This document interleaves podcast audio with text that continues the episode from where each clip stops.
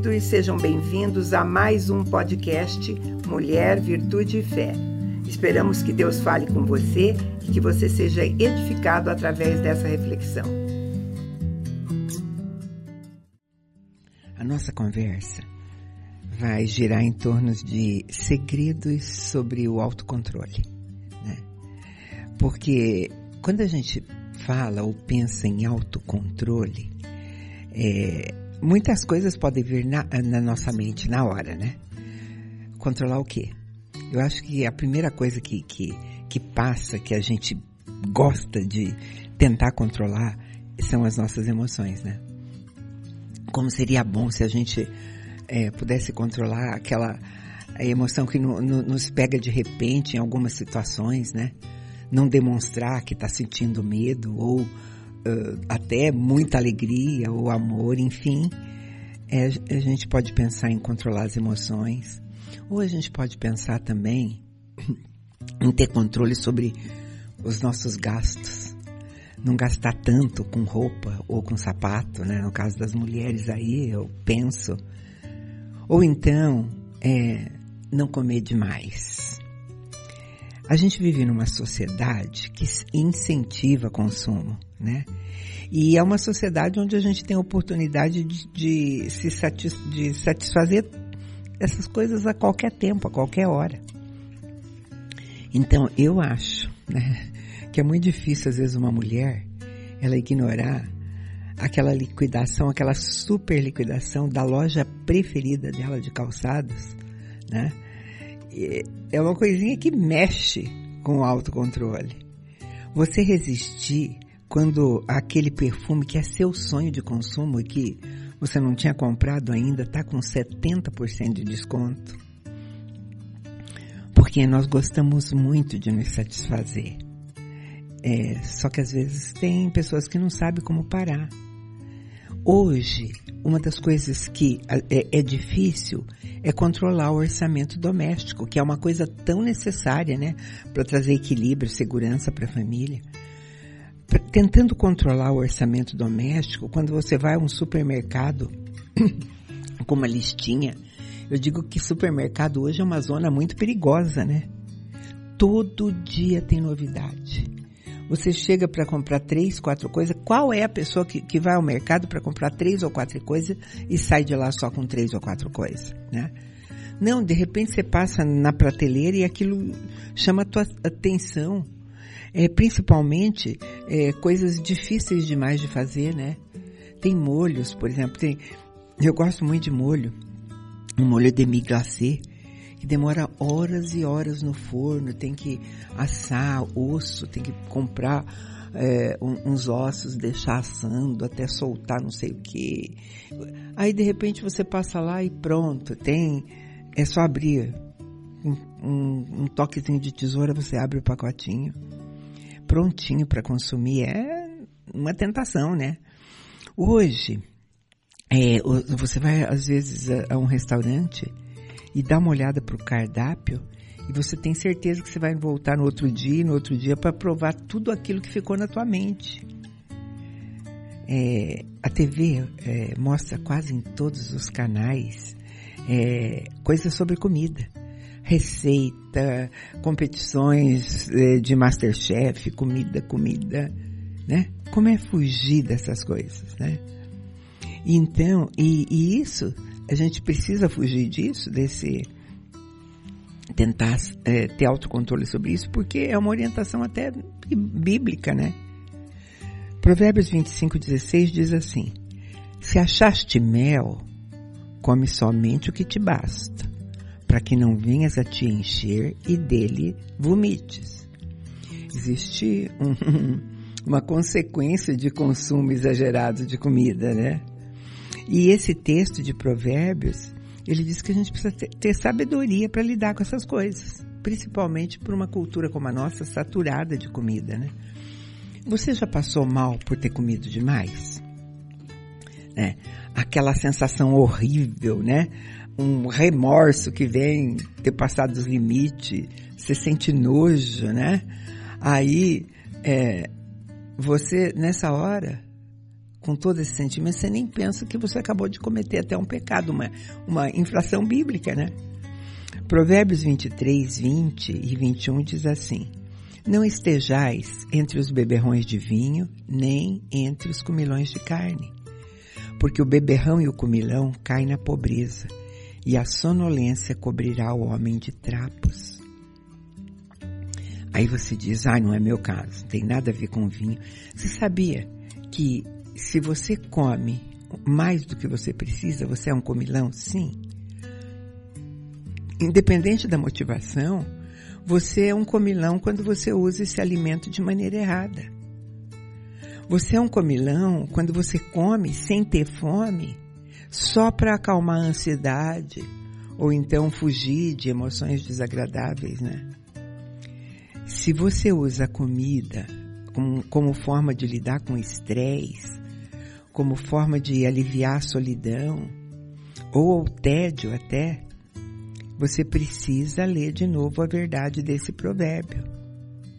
Provérbios 27, 7 diz assim: Quem já se fartou recusa o favo de mel, mas para o faminto todo amargo é doce.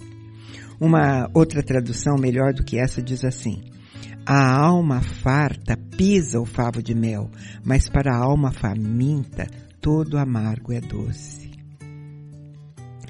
Hoje, eu sei que para muitos é, o comer significa apenas uh, alimentar o corpo de maneira necessária. Mas tem para outros também, né? É, até para sobreviver. Você sabia que distúrbios alimentares, que é uma, uma coisa tão falada aqui no nosso país, isso só acontece é, em país de primeiro mundo, né? Porque onde se passa fome ninguém fala de distúrbios alimentares. Enfim, comer com moderação faz parte de ter autocontrole. E autocontrole é fruto do Espírito. Gálatas 5, começando no 22, diz assim: O fruto do Espírito é amor, alegria, paz, paciência, benignidade, bondade, fidelidade, amabilidade e domínio próprio. Contra essas coisas não existe lei. Uau, né? Domínio próprio, que é fruto do espírito. Ah, aparece relatado aí. Nove frutos, né? Três deles são em relação a Deus. Amor, alegria e paz em relação a Deus. É, paciência, benignidade e bondade são frutos em relação ao outro, ao próximo, né? Só, eu vou exercer isso com o próximo. E os outros três, fidelidade, amabilidade, domínio próprio, tem a ver comigo. São coisas, é comigo mesmo, né? Então, você sabe que a autocontrole não é uma característica natural nossa. Não é coisa que a gente pode falar assim, ah, eu vou me esforçar e vou ter autocontrole. Esse fruto precisa ser produzido pelo Espírito Santo de Deus. Até no Antigo Testamento, né, como no Novo, esse autocontrole só é possível através do Senhor, com a ajuda do alto. É preciso ter comunhão com Deus, porque é, é, o, o autocontrole tem a ver com o corpo, com a alma e com o espírito. Ele nos pega nessa nessa formação, né? Na nossa totalidade como pessoa, corpo, mente e coração. Romanos 7, começando no 15, diz assim: Não entendo o que faço, pois não pratico o que quero, e sim o que odeio. Gálatas 5 diz assim: Mas eu afirmo, andai pelo Espírito e nunca satisfareis os desejos da carne, porque a carne luta contra o Espírito e o Espírito contra a carne. Eles se opõem um ao outro, de modo que não conseguis o que quereis. Você entende que não é fácil? você sozinha pensar que você pode exercer um autocontrole? Porque Paulo está ensinando aqui que quando nós falamos sobre domínio próprio, sempre vai haver um equilíbrio. Se ele falou que tem a ver com o espírito, vai haver um equilíbrio entre o que Deus realiza e aquilo que nós fazemos. Para ter autocontrole, eu preciso andar no espírito e crucificar a carne. Eu preciso dominar os desejos carnais que sempre ameaçam nos dominar. Se andamos no espírito, diz a palavra, nós não vamos sucumbir à carne. Se a gente tem experimentado constantes falhas, daquilo que eu já falei, em comer demais, né? Se você é uma dessas que não tem controle, ou gastar demais, ou qualquer outra luta, a boa notícia é que a gente pode vencer isso, né? Junto com o Senhor a gente pode vencer isso. Então, vamos, a gente se propôs a falar sobre alguns segredinhos, né? Para isso. Alguns impedimentos ao autocontrole. O primeiro deles é que existem desejos em nós que competem, competem entre eles, desejos que competem entre si. A gente precisa lutar com o nosso desejo pelas coisas que querem nos controlar. Não é isso que a gente está falando? Então, é, a gente vai pegando ainda esse foco de comida que eu acho bem fácil de entender. A, a, a, grande maioria das mulheres, tem uma porção de mulheres que costumam brigar com a balança, né? É, vai chegando o verão, um tempo de usar é, roupas mais frescas e tudo mais. Ah, tem que perder peso, tem piscina, tem praia. Então, vem um esforço e perde 4 quilos. Mal, mal, mal começa o inverno e já ganhou 5. É aquele efeito sanfona e é aquele vai e vem de desejos. Uma hora desanima, outra hora persevera, né? Começa a ter um relacionamento de amor e ódio pela comida e acabam sendo governadas por essas coisas. É mais ou menos assim, eu estou falando sobre esses desejos que competem. Uma mulher é estressada, uh, né, cansada, com algum problema, ela vai descontar na comida. Porque a comida vai dar um prazer temporário. Isso vai fazer bem, vai acalmar. Quem, quem já experimentou que, sabe, às vezes naquele momento assim, bem, bem descompensado, um brigadeirinho faz toda a diferença, né? Ou então um copo de coca, diz que Coca-Cola dá um up, é bom, né? Mas aí, esse, esse, esse desejo, ai, não, eu quero comer um doce agora, não é assim que as mulheres falam? De repente esse desejo está competindo com outro desejo que é o de perder peso, sim. Então ficam dois desejos conflitantes. Um desejo de aliviar aquele estresse, experimentar uma coisinha gostosa, e o desejo de perder peso, né? Ficar dividida entre esses dois desejos. Aí não tem autocontrole. Ficar dividida entre dois desejos não leva a lugar nenhum. Mateus 12, no 25 diz assim: Mas Jesus, conhecendo-lhes os pensamentos, disse-lhes: Todo reino dividido contra si mesmo será destruído. Toda cidade ou casa dividida contra si mesma não subsistirá. Eu estou completando. Desejos assim, em conflito, não produzem autocontrole. Nunca. Outra, outro impedimento é a motivação equivocada. A motivação que você escolheu para produzir domínio próprio, né? Ah, porque você está cansada de ser descontrolada, estão te chamando de descontrolada, você quer se sentir melhor com isso. É, uma, é uma boa, é um bom motivo. Mas se Deus ficou do lado de fora, né? Foi só para o seu conforto, não vai dar certo não. Porque Tiago diz assim, vocês cobiçam e nada conseguem matam, invejam e não obtêm nada. Vocês brigam, fazem guerras e não têm nada porque você não pediu. Vocês não pedem. Vocês pedem e não recebem porque pedem de modo errado, só para gastardes em vossos prazeres. Quando o foco é eu, eu e o meu umbigo, as coisas não dão certo não. Sabe por quê? Porque às vezes Deus pode estar tratando com os nossos corações. E, e essas coisas vão ter a ver depois com o outro mais tarde, né? É, a, a autossatisfação, é, é, às vezes ela tem é, um, um, um, poder destrutivo, né? E se a gente fizer, é, eu estiver tentando é, ter um autocontrole só para minimizar isso, sem erradicar isso, pode não dar certo também, né? Porque tem muitas coisas que nos proporcionam satisfação imediata. Então, às vezes você pensa, vou controlar, vou controlar isso dessa maneira, mas só vale para aquela hora.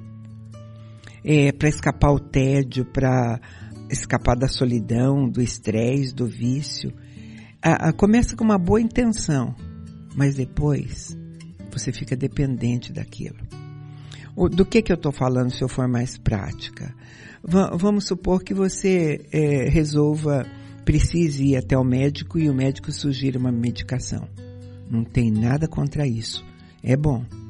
Mas, se você passa a achar que essa medicação é a solução para isso e não muda hábitos, não muda nada, você vai precisar dela sempre. Né? Ah, o primeiro dia que você tomou, porque você não dormia direito, e dormiu, ai que bom, né?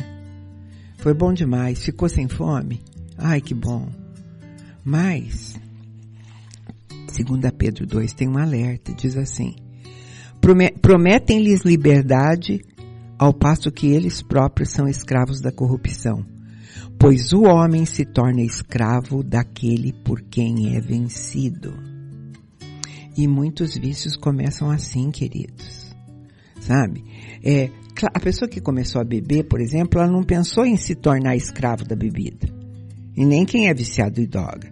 Em droga. O certo é que quando eles começaram, eles acharam que ele podia estar no controle. Não é? Então, crentes não estão livres de nada apenas por serem crentes. Né? Você começa uma coisa é, e, pensando que, não, isso eu posso controlar. E não é verdade.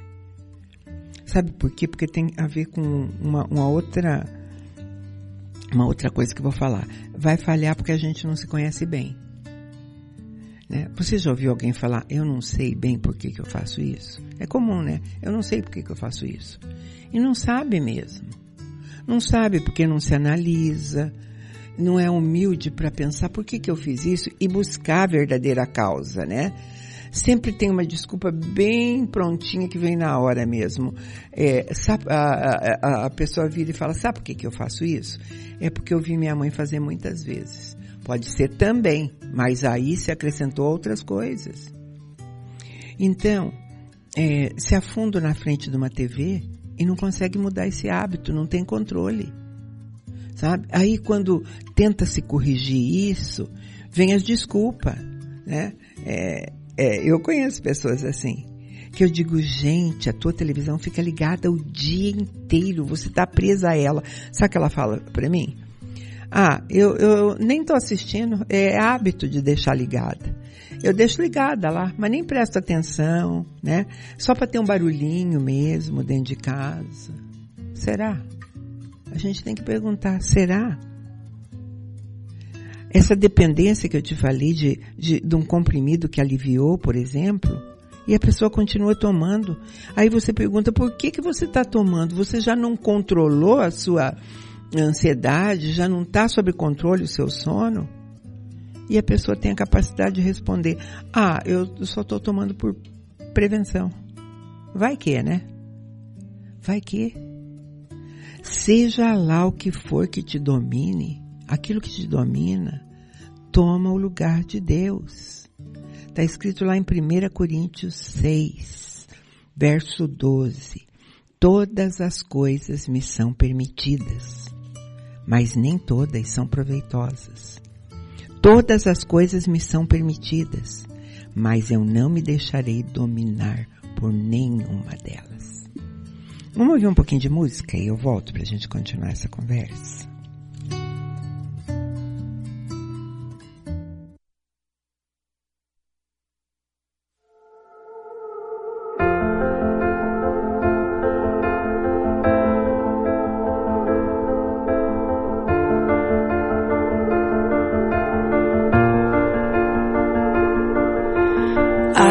Fighting voices in my mind that say I'm not enough.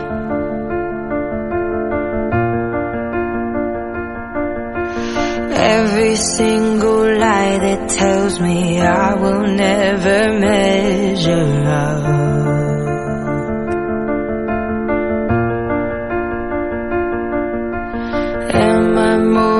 Just the sum of every high and every low?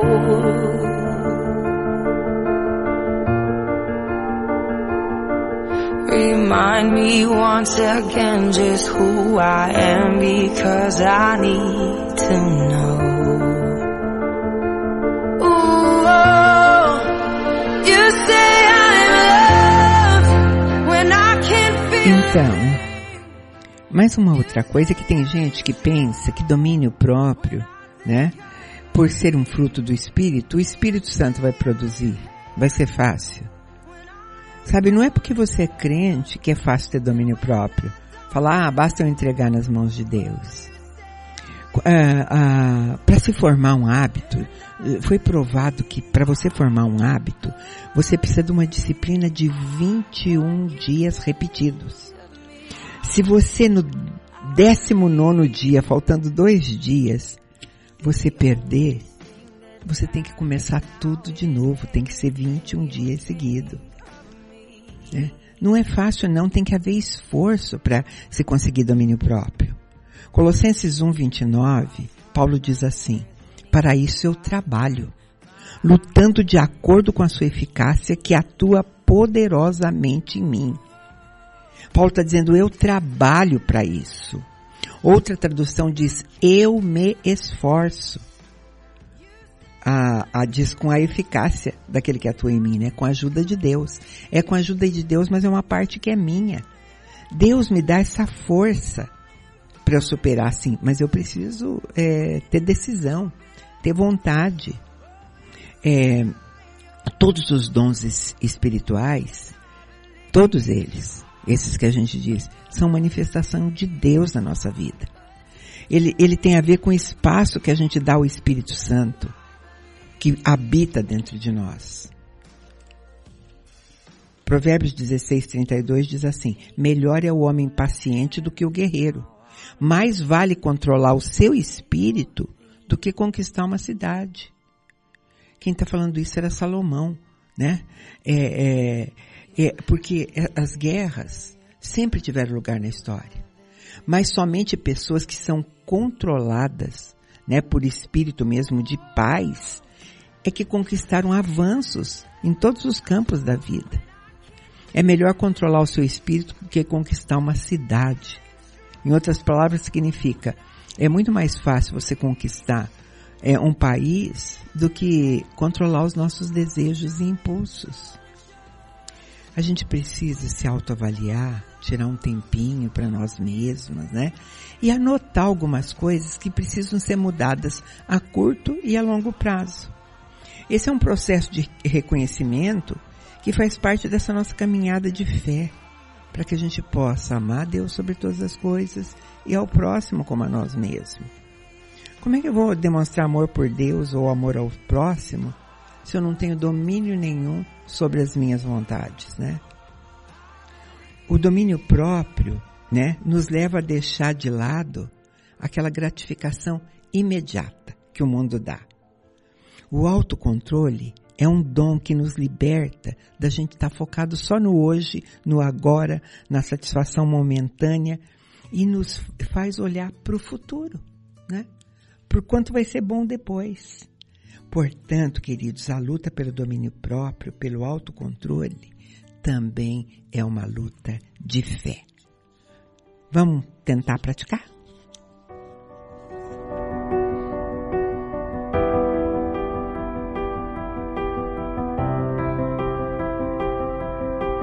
Luto contra vozes que me dizem que eu não sou capaz.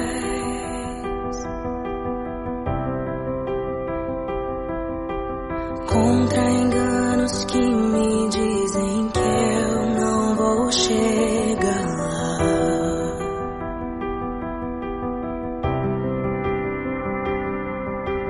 Meus altos e baixos nunca vão medir o meu valor.